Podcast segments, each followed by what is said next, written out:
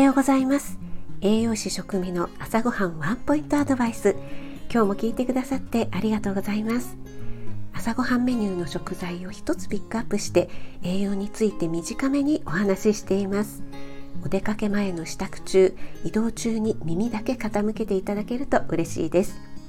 夜は今まで通り簡単聞くレシピ調理法食品の効果効能について放送しています。はい、今日の食材は味噌です。わかめ、豆腐、長ネギとねお味噌汁の具を紹介してきたのに肝心な味噌をまだ取り上げてませんでしたね。味噌大さじ1杯分の重さは約 18g です。エネルギーは約35キロカロリー。味噌は皆さんご存知の通り大豆が原料の発酵食品ですよね。大豆が発酵することによってアミノ酸やビタミンがたくさん作られるので栄養価的にもとっても優れています。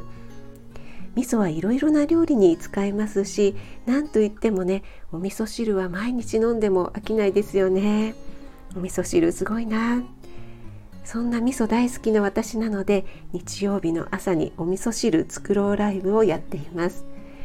味噌は地域によって特色が出ますよね。皆さんの地域のおすすめのお味噌ありますか？ぜひ教えてくださいね。あなたが美味しく食べて美しく健康になれる第一歩を全力で応援します。フォローいいねをしていただけると嬉しいです。2月24日水曜日。今日も良い一日となりますように。気をつけていってらっしゃい。